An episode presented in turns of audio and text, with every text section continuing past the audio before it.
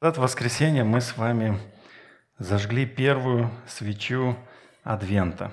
То есть первый, э, первая свеча ознаменовала первый отрезок в ожидании Рождества из четырех недель состоящей. Поэтому четыре свечи, четыре недели, четыре периода. Слово «адвент» означает пришествие или ожидание. Оно имеет для нас с вами двойную характеристику. С одной стороны, это время подготовки к празднику Рождества, в котором э, мы вспоминаем первое пришествие Сына Божия к людям. Очень часто об этом забывают, просто поздравляют с Рождеством, украшают огнями, но суть ускользает праздника, а суть заключается в том, что долгожданный Спаситель пришел на землю. И это первая часть. И вторая часть – это время, когда сердца верующих людей устремляются к ожиданию второго пришествия Иисуса Христа, когда мы говорим с вами «Приди, Господи». Время Адвента, как я сказал, длится 4 недели, и начинается оно с воскресенья, ближайшего к 30 ноября, так, чтобы 4 недели попадали, ну, было полноценных 4 недели к тому вечеру, в котором вот мы с вами встречаемся для совместного ужина. Называется «Рождественский сочельник». В этом году наше время ожидания началось с воскресенья 29 ноября, то есть неделю назад – мы с вами здесь на служении, я попросил наших мам, возрастных, самых мамских мам, скажем так, э, до которых мы еще не дотягиваем и долгое время не будем дотягивать, или никогда, да, они зажгли первую свечу Адвента, и свеча первая уже горит. Поэтому мы с вами вечером, мы видели в, в инфочате, присылали нам и пересылала и Марина, и я, и еще люди, мы видели а, подобные венки Адвента наш, в наших семьях.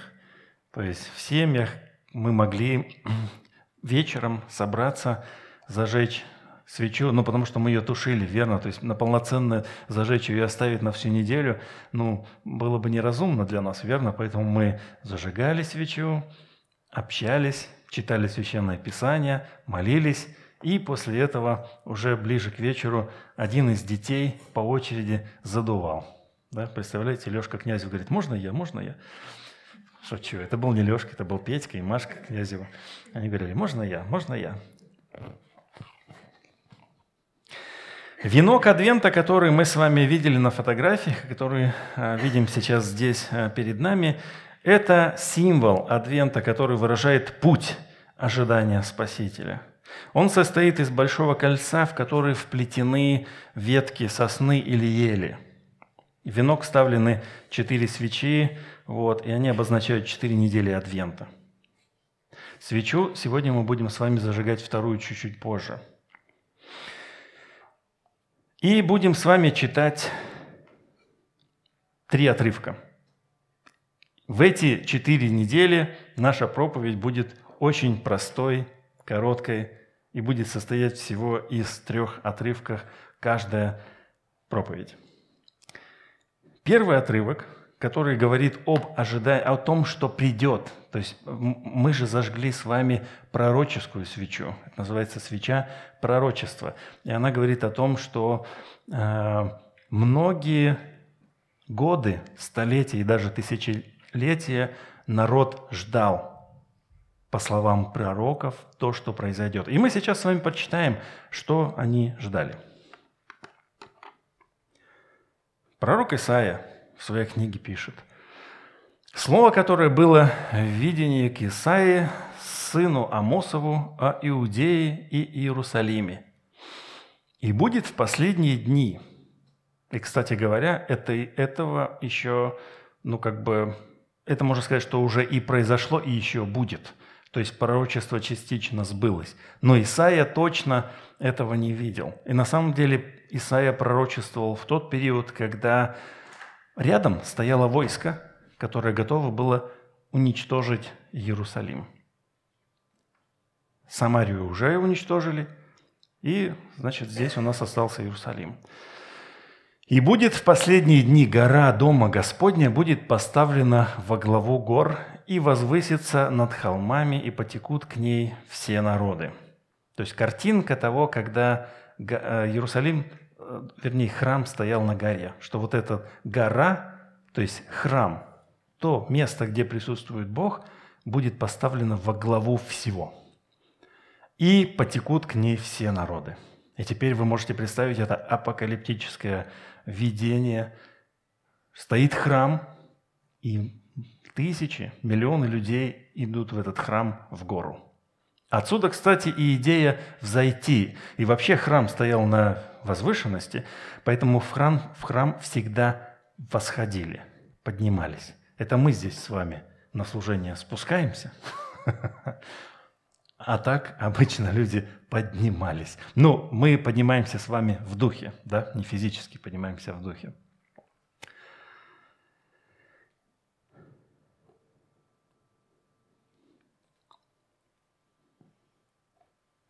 И пойдут там нужно поставить, да, вот сюда. «И пойдут многие народы и скажут, «Придите и взойдем на гору Господню, дом Бога Иаковлева, и научит Он нас своим путям, и будем ходить по стезям Его, ибо от Сиона выйдет закон и слово Господня из Иерусалима». И будет Он судить народы, и обличит многие племена, и перекуют мечи свои на орала, и копья свои на серпы, не поднимет народ на народ меча и не будут более учиться воевать. Вы видите, да, что на самом деле это пророчество, оно еще в полной мере не сбылось.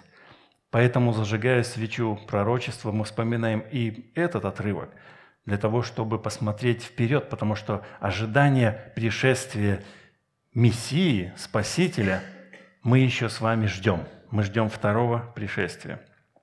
И зажигая первую свечу Адвента в это воскресенье, когда мы ее зажигаем, мы отправляемся с вами в путь.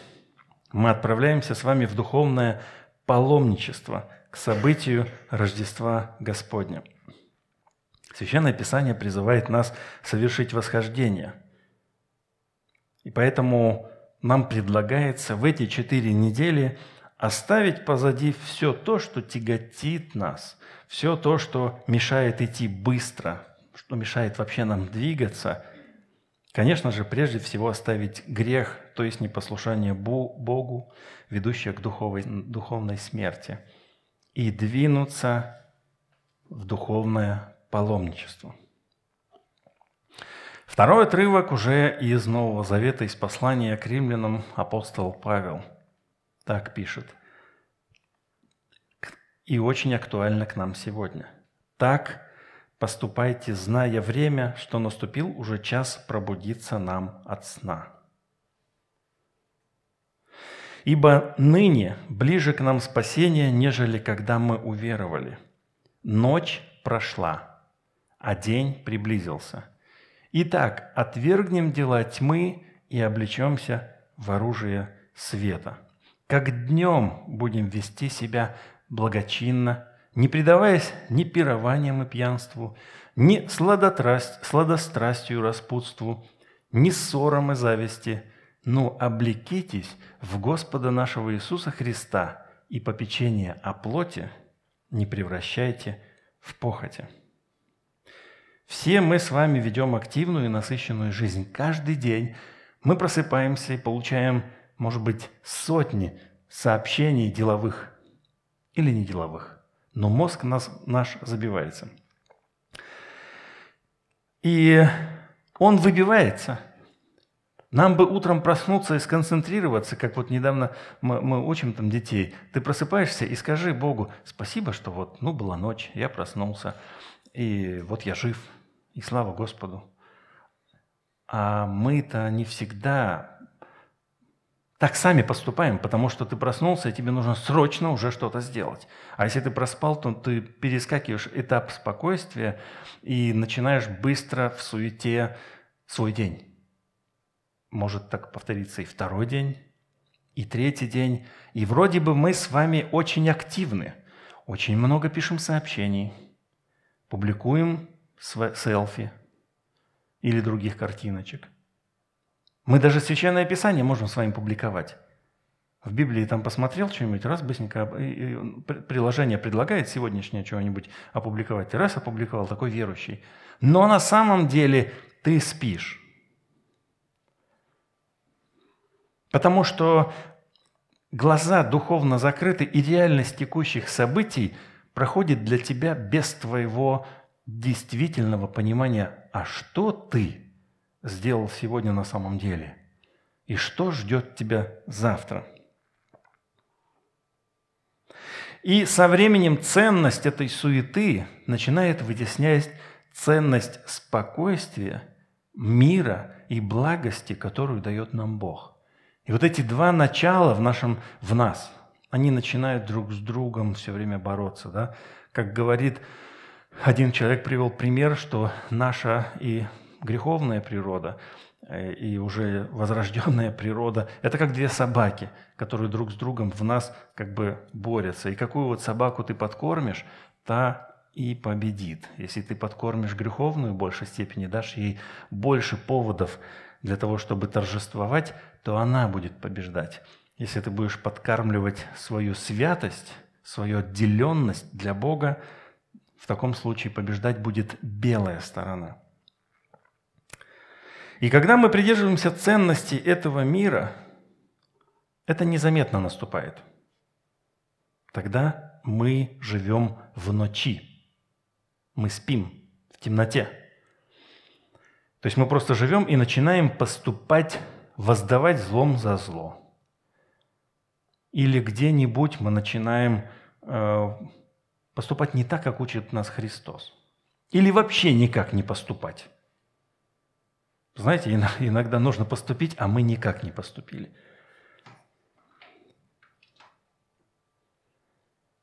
Единственный способ пробудиться – это снова и всерьез поставить в центр своей жизни Иисуса.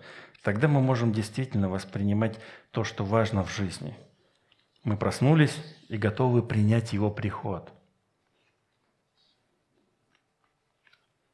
Апостол Павел очень любил метафоры. И вот мы здесь видим, он нам предлагает метафору одежды Иисуса. «Оденьтесь, — говорит, — в Иисуса». Ну, как? Оденьтесь в Иисуса. Телефон взять в руки во время служения, я знаю как. И пока пошиться и все сделать в нем, да, я точно знаю как. А как одежду э, Иисуса представить в качестве одежды, я не представляю как. Но у нас с вами также был отрывок, э, и мы его разбирали не так давно, и он более понятен. «Облекитесь во все оружие Божие, чтобы вам можно было стать против козней дьявольских». Помните этот отрывок? Это более понятно. То есть одеть меч, бронежилет, взять автомат Калашникова, шлем. То есть все это понятно – как можно, как ны, нынче бойцы э, с, собираются, да, хорошую обувь так, чтобы наступил на что-нибудь колкое, и нога твоя не пострадала. Вот, все, ты боец, ты готов. А в нашем сегодняшнем отрывке он предлагает нам ни много ни мало одеться в Иисуса. В контексте предостережений, чтобы забота о нашей плоти, видите, не представляйте, он говорит, и попечение о плоти не превращайте в похоти. И вот здесь плоть не является плотью, э, ну, как тело. То есть в Священном Писании есть два вида обозначения нашего тела. Ну, сома и саркоз. Вот саркоз – и есть как раз-таки то обозначение плоти, которое что-то постоянно хочет. Скушать барни, не выполнить обязательства. И вот эта плоть всегда указание на нашу падшую природу. Когда наша плоть чего-то желает, это 90% уже похоть. Отдайте только еще 10% и все – Наша плоть, как тот попугай, который громко кричит. У кого-нибудь есть попугай дома, нет? Нет, избавились уже. Потому что ты попугая заведешь, и он будет орать. Кричать и кричать и кричать без умолка. А набросишь на него покрывало, и он ворчит, сидит. Но не кричит. Так вот, одеться в Иисуса – это тоже примерно так же набросить покрывало на эту крикливую плоть свою. Пусть ворчит себе, но кричать уже не будет. Третий отрывок мы с вами читаем из Матфея, 24 глава. «Но как было в дни Ноя, так будет и в пришествии Сына Человеческого. Ибо как в дни пред потопом ели, пили, женились и выходили замуж до того дня, как вошел Ной в ковчег, так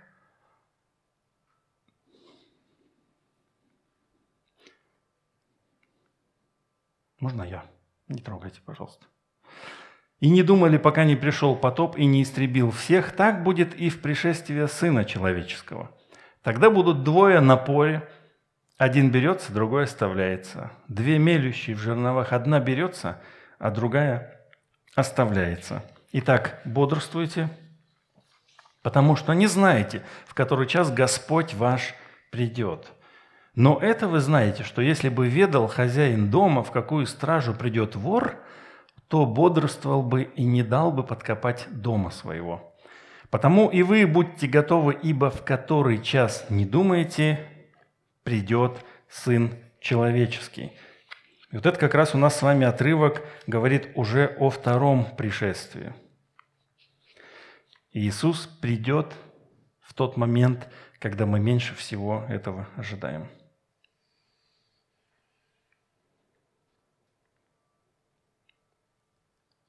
Вот мы живем с вами, у нас есть свои планы. У кого-то закончить обучение, по-быстренькому сходить в армию, купить участок, построить там что-то. Кто-то уже купил участок, построил что-то. Кто-то еще пытается, думает, что ж мне делать, я вот поступил, теперь я филолог. Только что и всего, только что филолог не более того. Да? И у каждого из нас есть свои планы. Если в этих планах какой-то моментик, когда пришел Иисус и говорит, все, пойдем, есть, нет? Думаю, на самом деле, что нет. Так вот, хотя бы в эти четыре недели давайте мы подумаем о том, что Господь может прийти и нарушить наши планы и намерения. Готовы ли мы позволить Иисусу это сделать? Вот в чем вопрос. Можем ли мы позволить Иисусу войти в нашу жизнь и делать все, что Он захочет в нас и вокруг нас, даже ценой нашего отказа от собственных планов, которые мы так тщательно с вами продумываем? Хочу также отметить, что встреча со Христом может случиться и не так, как мы ожидаем, и не ту, которую мы ждем. То есть мы ждем второе пришествие, а встреча с, э, со Христом может случиться персональной. В том смысле, что мы раз и отошли к Господу. И такая встреча может тоже иметь место. Готовы ли мы к этому? Ведь мы-то живем так, как будто будем жить еще сто лет. Мы не думаем, что завтра мы можем встретиться с Господом. И поэтому вот история с Ноем очень интересна, потому что то, что он делал, не могло остаться незамеченным. Как нам повествует Писание, ведь в этот момент времени дождя не было, люди не ждали ничего. Просто а, предполагается, что вся земля была наверху, вода, вернее, была отделена от той воды, которая на земле, той, которая наверху, и вокруг земли она была в оболочке. Поэтому, когда строил Ной ковчег, людям было непонятно. Ты что? Что? Когда дождь-то последний раз был? А его в принципе-то не было, потому что э, ну, туман, пар орошал всю землю. Но они не приняли свидетельство Ноя. Они не приняли свидетельство Ноя. И это то, что он делал, было безумием в глазах остальных людей – Собственно говоря, когда мы с вами ждем Иисуса, приходим на служение, поем песни, зажигаем свечи, поем гимны для наших соотечественников, все это безумие. Мы говорим, что мы готовимся к тому, чтобы Христос пришел. А для них это вы что, больные, что ли? И живут так, как будто Бога нет вообще.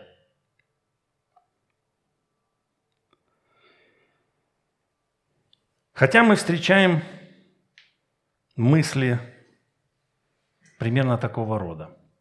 Но я сейчас пока поживу так, как живу. А потом наступит момент, и я покаюсь. Все будет нормально. Я отойду Господу в мире, согласие.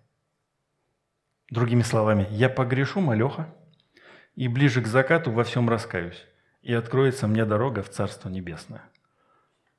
Так рассуждают люди – но самое интересное, что когда они двигаются по жизни, предположим, так они сказали лет в 20, я поживу, жизнью наслаж...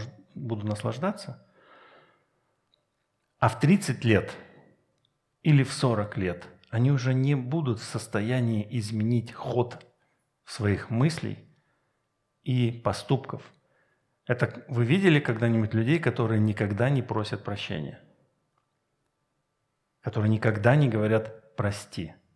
Если их в детстве не научили признавать свои, свои ошибки, даже в, в бытовых вопросах, то они, когда по жизни идут, они никогда не просят прощения. Более того, они могут еще э, жить согласно философии, что я всегда прав, даже если я не прав. Поэтому всегда, если я так поступил, если тебе неудобно, это твоя проблема. Поэтому, когда наступит момент, такой человек уже не будет в состоянии признать за собой что-то, тем более пред Богом. Итак, ожидать того, что в какой-то момент наступит, и я скажу, Господь, прости меня, это безумная идея. Глубочайшее заблуждение, потому что никто не знает момент встречи. И об этом мы с вами читаем. Бодрствуйте – потому что не знаете, в который час Господь ваш придет. И пример с этим хозяином тоже очень сильный. Да? То есть если бы знал хозяин, а кто служил в армии, если бы знал, когда придет проверяющий, то точно бы не спал. И тут мне сразу же, вот когда я такую параллель привожу, мне вспоминается мой наряд. У костра сплю с, с другими солдатами. И проверяющий сапогами пинает – нас. Говорит, вы что, солдаты? Солдаты. И мы такие, а мы вообще потерянные, ночь. Вы же знаете, молодой организм ночью хочет спать. И вот эти молодой организм такой поднялись, получили, вот и двинулись дальше. Так вот, если бы мы только знали, когда он придет, мы бы будильничек поставили. И вот мы с вами иногда заигрываем с современностью – начинаем поступать по ценностям этой современности, думая, что какой-то момент наступит, и мы исправимся, мы скорректируемся. Ну, чуть-чуть позже мы там Библию начнем чуть-чуть позже читать по-нормальному. Сейчас мы изредка читаем, а потом будем читать каждый день. И практическим применением несколько пунктов у меня есть сегодня к тому, что мы говорим. Уделяйте больше времени как можно больше времени проводите со своими близкими и священным писанием. Особенно на этой неделе и на, на следующей неделе. Это хорошее время прийти вовремя домой и провести время со своей семьей, пообщаться с женой, с детьми, хотя бы те же пять минут. Маленькие дети, они долго не сидят. Большие дети уже не хотят сидеть. Вы знаете, на этой неделе нам удалось только а, с одним взрослым ребенком зажечь свечу и пообщаться немножко. Как вы думаете, кто это был? Игорь правильно аплодирует. Это был самый старший, достойный сын мой, да. И то просто он оказался, и шансов у него не было куда-то деться. А, в другой день его уже вообще в принципе не было рядом. Видимо, он уже подгадал, думает, так, сейчас они будут тут общаться, свечу зажигать, что у меня дела, там собаку выгулить, еще с друзьями, потренироваться пойти. Потом говорим девочке одной, пойдем, у меня учеба. А другой нет, потому что у нее работа. И вы знаете, а другие, вот эти двое мелкие, они копошатся рядышком, им хочется, сначала не хотели они, а потом им стало интересно. А большие, им уже с нами не интересно. Все. Все. А про Пашку с Машкой забыл. Так их рядом вообще нет. Они живут в отдельном месте. Да? И понимаете, то есть пока сейчас у вас дети маленькие, у кого они еще маленькие, потратьте время сейчас с ними, потому что послезавтра вы даже пообедать с ними не сможете, потому что они встали и убежали со своими друзьями кушать в маке или варить чан рамен – да, ты их учишь нормальной еде, а они кушают чан рамен. Я вот думаю, наверное, потому что мало времени я с ними проводил, поэтому они чан рамен сейчас кушают. А они говорят, что это просто вкусно. Так если бы так, так вы же и маму свою соблазняете, она же тоже иногда... Вы представляете, а? Маринка идет, ворует, ну не ворует, она отбирает у них, отбирает у них половину и говорит, моя доля. Вот. Постарайтесь пообщаться с теми, с кем можно решить вопрос примирения, если вдруг вам необходимо это сделать. Очевидно, что и не так давно мы здесь слышали проповедь, Вадим нам говорил, что примирение – это двусторонний акт – по-настоящему примириться может только две стороны, если они этого две желают. То есть они обижены, они конфликтуют, они должны простить друг друга. Предположим, это случается, они простили друг друга. А вот примириться и дальше, предположим, вместе двигаться, это уже следующее действие. Они смогут это сделать только если эти две стороны этого желают. Поэтому в нашей жизни Часто бывает так, что мы расходимся с людьми по той простой причине, что мы и простили. Мы даже готовы бы и примириться. Но у другой стороны изменились условия жизни, возможно, восприятие, ощущения, осадки, облачность и так далее. Поэтому они не в состоянии примириться. Но если есть возможность в эти четыре недели – вот этот шаг сделать, примирение, вот его сделайте.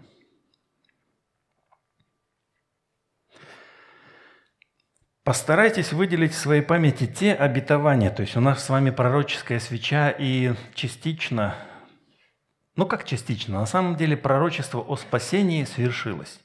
И Иисус родился.